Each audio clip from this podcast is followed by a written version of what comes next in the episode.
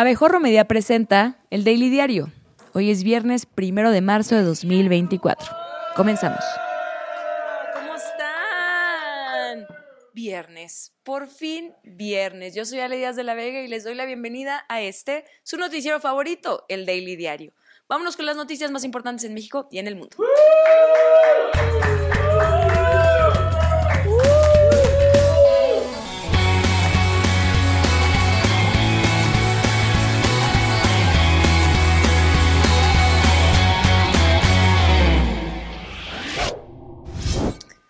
Hoy, primero de marzo, comienzan ahora sí formalmente de veritas, de veritas las campañas rumbo a la presidencia de México.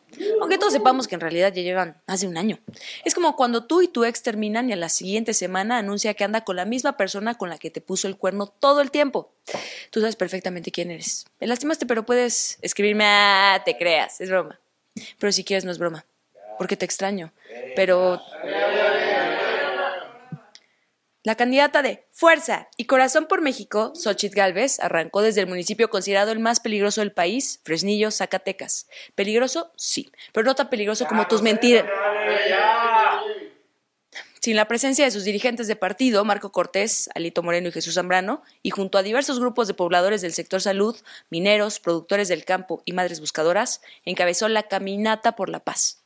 Una caminata con razón. Hoy México amaneció sin criminales, ni muertos, ni balaceras. Gracias, Ochit. Con los recursos incautados a los criminales, apoyaremos a las familias de las personas desaparecidas y asesinadas por el crimen organizado, así como a los hijos de las mujeres víctimas de feminicidio. Y muy importante, libraremos a los negocios de la extorsión y reactivaremos las economías locales. Ya basta que aquí en Fresnillo los locales estén cerrados por miedo al cobro de piso. Ayer, en su última conferencia de la verdad, advirtió al presidente López Obrador que no se va a dejar y que su campaña va a ser de contraste. Claro que voy a señalar, eh, porque además, pues Claudia ha dicho que pues va a continuar ella lo dejó claramente que va por la continuidad, va por el segundo piso de la cuarta transformación. Nosotros no vamos por ahí. Y sí lo vamos a dejar claro eh, en nuestros spots. Insisto, lo que está bien se queda, los programas sociales se quedan, que nadie tenga el mínimo miedo, se van a mejorar.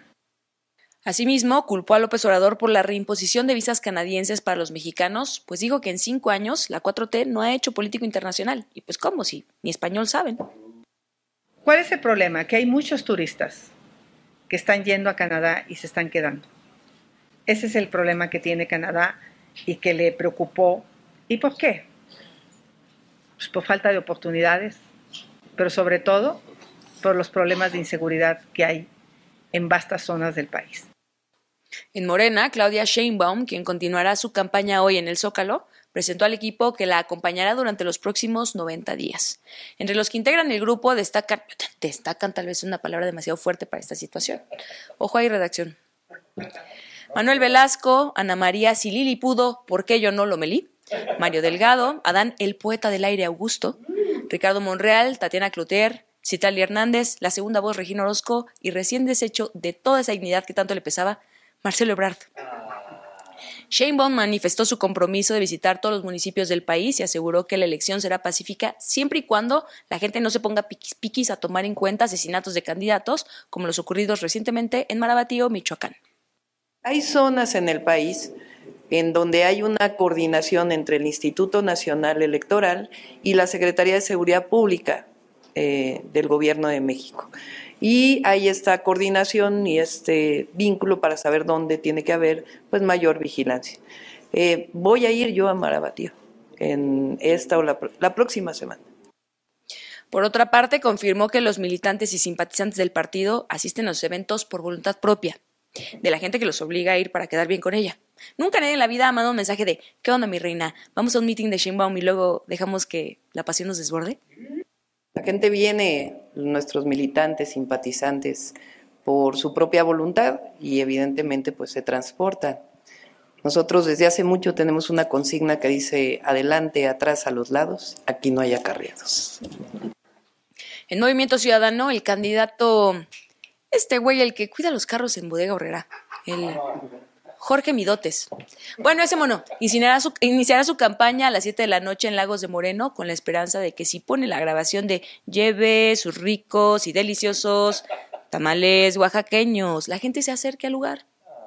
Lagos de Moreno está en la lista de los 50 municipios más peligrosos del país y es reconocido como una de las entidades con mayor índice de desapariciones. Circunstancias que el candidato usará como excusas para explicar por qué nadie fue a su mitin. Por cierto, este jueves en Lagos de Moreno se hallaron siete cuerpos en avanzado estado de descomposición en la localidad de Comanja. En la Ciudad de México, los dos aspirantes de la oposición a la jefatura de gobierno, Santiago Tabuada de la Alianza Va por la Ciudad de México y Salomón Chertorivsky de Movimiento Ciudadano, comenzaron sus campañas en los primeros minutos de este viernes, mientras que la candidata de la coalición Sigamos Siendo Historia, Clara Brugada, estaba mimida, porque arrancará su campaña esta tarde junto con Claudia Sheinbaum.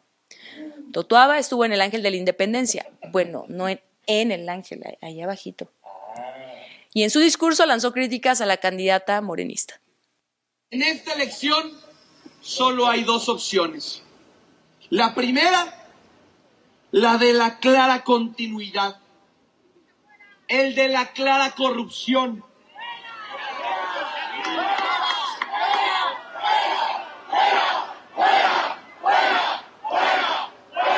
El de las claras tragedias, el de la clara violencia, el de la clara mentira, por otro lado, Salomón Rumpelstiltskin, en compañía de las ahora Yahweh Alejandra Barrales y Sandra Cuevas, inició su campaña en el cruce de eje central y Madero, criticando la falta de propuestas de otros candidatos y señalando la mala planificación de la línea 12 del metro. Estamos aquí, en el corazón de la Ciudad de México y en el corazón de nuestro país. Aquí, aquí donde se fundó nuestro México donde todos los días transitan millones de personas en busca de un mejor futuro. En más temas electorales, el INE respondió a la solicitud de imparcialidad en los moderadores de los debates, invitando a las candidatas y al otro güey a proponer 10 perfiles, 5 mujeres y 5 hombres con experiencia comprobada en periodismo o análisis político. Mucho gusto, mi nombre es Ale Díaz de la Vega, conductora del Daily Diario por los últimos 16 años y ponemos a su disposición el estudio 32 de Abejorro Media con capacidad para 2.000 espectadores. Informes por DM Nenis. Se busca que los posibles moderadores tengan experiencia en la conducción de programas noticiosos. De debate o análisis político en medios electrónicos o internet, como abejorro.com. Así como conocimiento de temas nacionales, disponibilidad, interés y compromiso para participar en capacitaciones, ensayos y trabajos de planeación del debate. Si algo me sobra es tiempo. Diario vengo a grabar a las 9 de la mañana, me toma 15 minutos y el resto del día no hago. ¿Quién escribió esto? Los moderadores no deben tener sanciones previas por violencia política de género y el primer debate está programado para el 7 de abril en las instalaciones del INE. Ahí nos vemos. En más información, el presidente López Obrador reprochó al primer ministro canadiense Justin Trudeau por la imposición de visas a los mexicanos, básicamente porque arruina su modelo económico de que todos le lleguen al extranjero y nos manden dinero. Dijo sentirse traicionado por esta decisión, aún a pesar de la colaboración de México para que Canadá formara parte del TEMEC, ya que según su versión fue él quien convenció al entonces presidente Trump de incluir a Canadá en el acuerdo comercial. O sea, es que ya lo perdimos. Estamos a una quitada de camisa de que se vuelva Alfredo Adame y se quiere agarrar madrazos en el tráfico. El mandatario también señaló la dificultad de realizar la cumbre de líderes de América del Norte en Quebec, Canadá, debido a las campañas presidenciales en México y Estados Unidos, cosa que no debería ser problema, porque justamente él tiene que estar alejado de las campañas. Pero pues, Adame. Nada más que como está la temporada política, pues es muy difícil que se dé un encuentro, porque hay elecciones también en Estados Unidos. Y yo ya, además, voy de salida. En otro asunto, luego de que un grupo de periodistas pidió a López Obrador ejercer su derecho a réplica sin poner en riesgo a la prensa, el presidente aseguró que su gobierno es respetuoso de la libertad de expresión y respondió ¿Cuál represión? ¿Cuál represión, hijo de las mil mangueras? Así lo dijo. Como ese periodista que gana 17 millones de pesos mensuales, que le preocupa mucho la represión que hay en México a la prensa. ¿Cuál represión? ¿Cuál represión? Si nosotros somos respetuosos de la libertad de prensa, de la libre manifestación de las ideas. Este jueves, López Obrador inauguró el tramo Cancún-Playa del Carmen del Tren Maya, siendo la tercera apertura de un segmento de esta obra. Es la primera vez en la historia que un presidente decide inaugurar cada tramo pequeño, lo cual, según Freud, significa que está compensando. No lo digo yo, lo dice el padre del psicoanálisis. Los 45 kilómetros forman parte del tramo 5, caracterizado por la controversia ambiental, debido a que para sostener la vía elevada se colocaron pilotes que atraviesan cenotes de agua dulce. Y si algo se puede decir de mí es que siempre he defendido los cenotes. Fan de toda la vida. Son unos corrientes.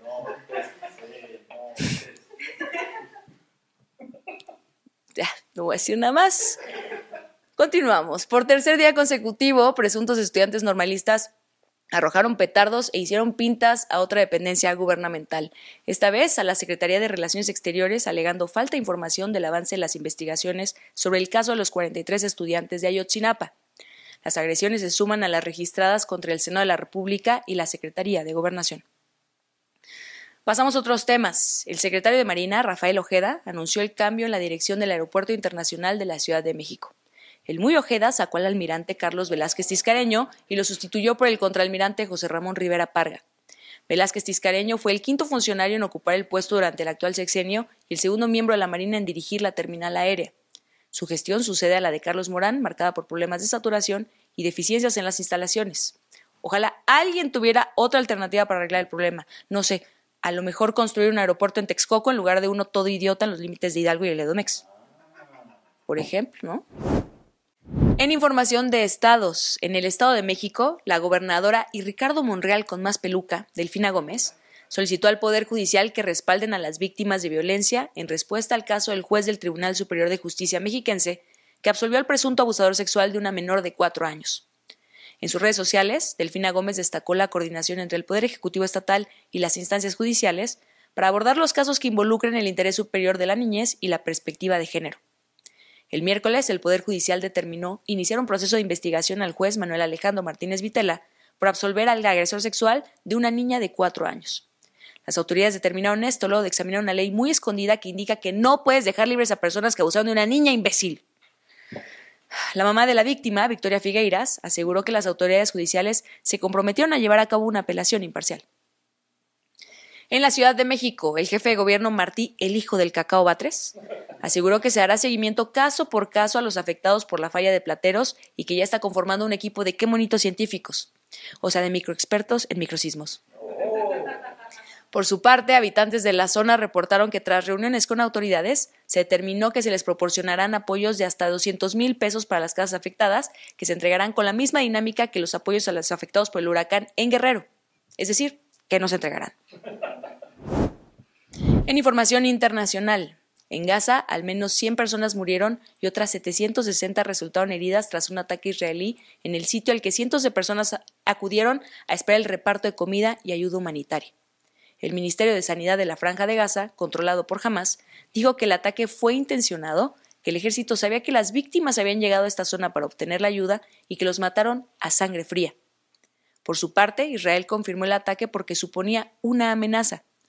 Este jueves se elevó a más de 30.000 la cifra de personas muertas en la guerra en Gaza, iniciada el 7 de octubre. En Estados Unidos, un juez federal bloqueó una nueva ley de Texas que permitiría a la policía arrestar a migrantes sospechosos de haber entrado ilegalmente al país, o sea, con playera del Cruz Azul. Esto representa una victoria para el gobierno del presidente Joe Biden en su disputa con el gobernador de Texas, el republicano Greg Abbott, sobre el tema migratorio. El presidente estadounidense celebró el avance como solo alguien de su edad sabe, con unos caramelos perfumados. La decisión del juez, David Ezra, deja en pausa la ley que iba a entrar en vigor el 5 de marzo. Se espera que el gobierno de Texas apele el fallo. La Organización Mundial de la Salud dijo este jueves que si nuestro planeta fuera un paciente, estaría en cuidados intensivos o sea, planeta bisoño.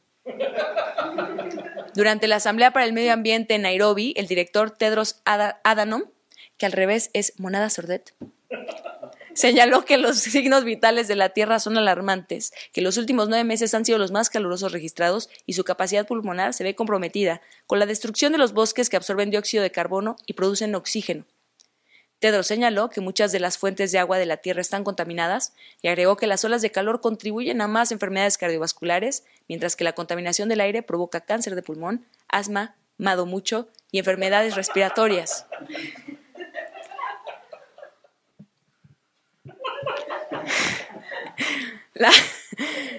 La, Agencia Británica de Clasificación de Películas elevó la clasificación de edad de Mary Poppins a PG, orientación parental enfáticamente advertida. La decisión se tomó debido al lenguaje discriminatorio y racialmente ofensivo en la película. Que no vean carrusel de niños. La decisión se relaciona con el uso de la palabra otentotes, considerada ahora racialmente ofensiva, que es utilizada por el personaje del almirante Boom en dos ocasiones durante la trama para describir al actual novio de Estefania Veloz. Aunque la agencia menciona que la película es adecuada para niños de cualquier edad, recomienda que los padres consideren si el contenido podría resultar molesto para los más jóvenes o sensibles. En los deportes, el, titular de la CONADE, Ana Gabriela Guevara, está obligado a actualizar el monto de las becas que le otorgan al equipo de natación artística, liderado por Nuria Diosdado, debido a los recientes logros obtenidos en el Campeonato Mundial de Natación en Fukuoka, Japón, en 2023. Por otro lado, los clavadistas que compitieron y ganaron medallas en los Juegos Panamericanos de Santiago 2023 demandaron a la CONADE porque no les han entregado los premios que prometió el presidente. ¿Cómo? ¿El tabasqueño no cumple una promesa? Inédito, ¿eh? Impactada. El Comité Disciplinario de la Federación Saudí de Fútbol anunció la suspensión por un partido de Cristiano Ronaldo, delantero del Al Nazar, así como una multa de más de 2.500 dólares por los gestos obscenos que realizó al llevarse la mano hacia la ingle y dedicarle una a los aficionados del equipo Al-Shabaab en un duelo de la Liga Doméstica, también conocida como la Liga Asistente del Hogar. El comité dijo que examinó la denuncia presentada por el club y encontró que el portugués violó un artículo del reglamento de disciplina y ética. Aún no se sabe si la sanción incluye latigazos. Oh. En Francia, el presidente Manuel Macron inauguró la Villa Olímpica de los Juegos de París que se llevarán a cabo este verano. Señaló que fue una construcción ejemplar tanto por su carácter medioambiental como por su propuesta para acoger a los atletas que acogen con gusto y por convertirse en un ejemplo de la ciudad del futuro. El complejo está situado cerca del Estadio de Francia Saint-Denis, que albergará las pruebas de atletismo. También cuenta con restaurantes, zonas de ocio y más de 7 hectáreas de espacios verdes, rincones para el dopaje, así como paseos en el río Sena. Malas noticias para Paul Pogba. Sí, jóvenes, malas noticias. El futbolista francés fue suspendido cuatro años tras haber dado positivo en un control antidoping. Pogba anunció que no está de acuerdo con el veredicto del Tribunal Nacional y adelantó que luego de echarse un churro para calmar los nervios, apelará la decisión. El mediocampista de 30 años insiste que jamás tomó algo de manera deliberada que violara las reglas antidopaje. Si su recurso de apelación no prospera, no podrá jugar formalmente hasta finales de 2027. Paul lleva sancionado desde septiembre de 2023. En la Liga MX, este viernes comienza la jornada 10 del Clausura 2024 con tres juegos. Querétaro recibe a Santos, Atlético de San Luis a Puebla y Mazatlán a Necaxa. Se espera que en el control de dopaje varios jugadores den positivo a depresivos. Otros duelos atractivos del fin de semana son Toluca contra Tigres, Cruz Azul contra Chivas, El Narco contra Candidatos, Atlas contra el América y Monterrey contra Pumas. Bueno, jóvenes, llegamos al final de esta emisión. Es viernes. Troste. No se pierdan hoy Canal Pop y el domingo Memorafilia, los mejores programas de espectáculos y coleccionistas grabados en este estudio. Recuerden suscribirse, denle like a todos nuestros contenidos. Estamos en todas las redes sociales como Abejorro Media y nos encuentra también en nuestro sitio web abejorro.com. Envíenos un mensaje de audio a nuestro WhatsApp. A mí síganme en Instagram, TikTok, Twitter, en todas partes. Y si no, no pasa nada. Nos vemos aquí el lunes con más noticias. Yo soy Ale Díaz de la Vega y esto fue El Daily Diario.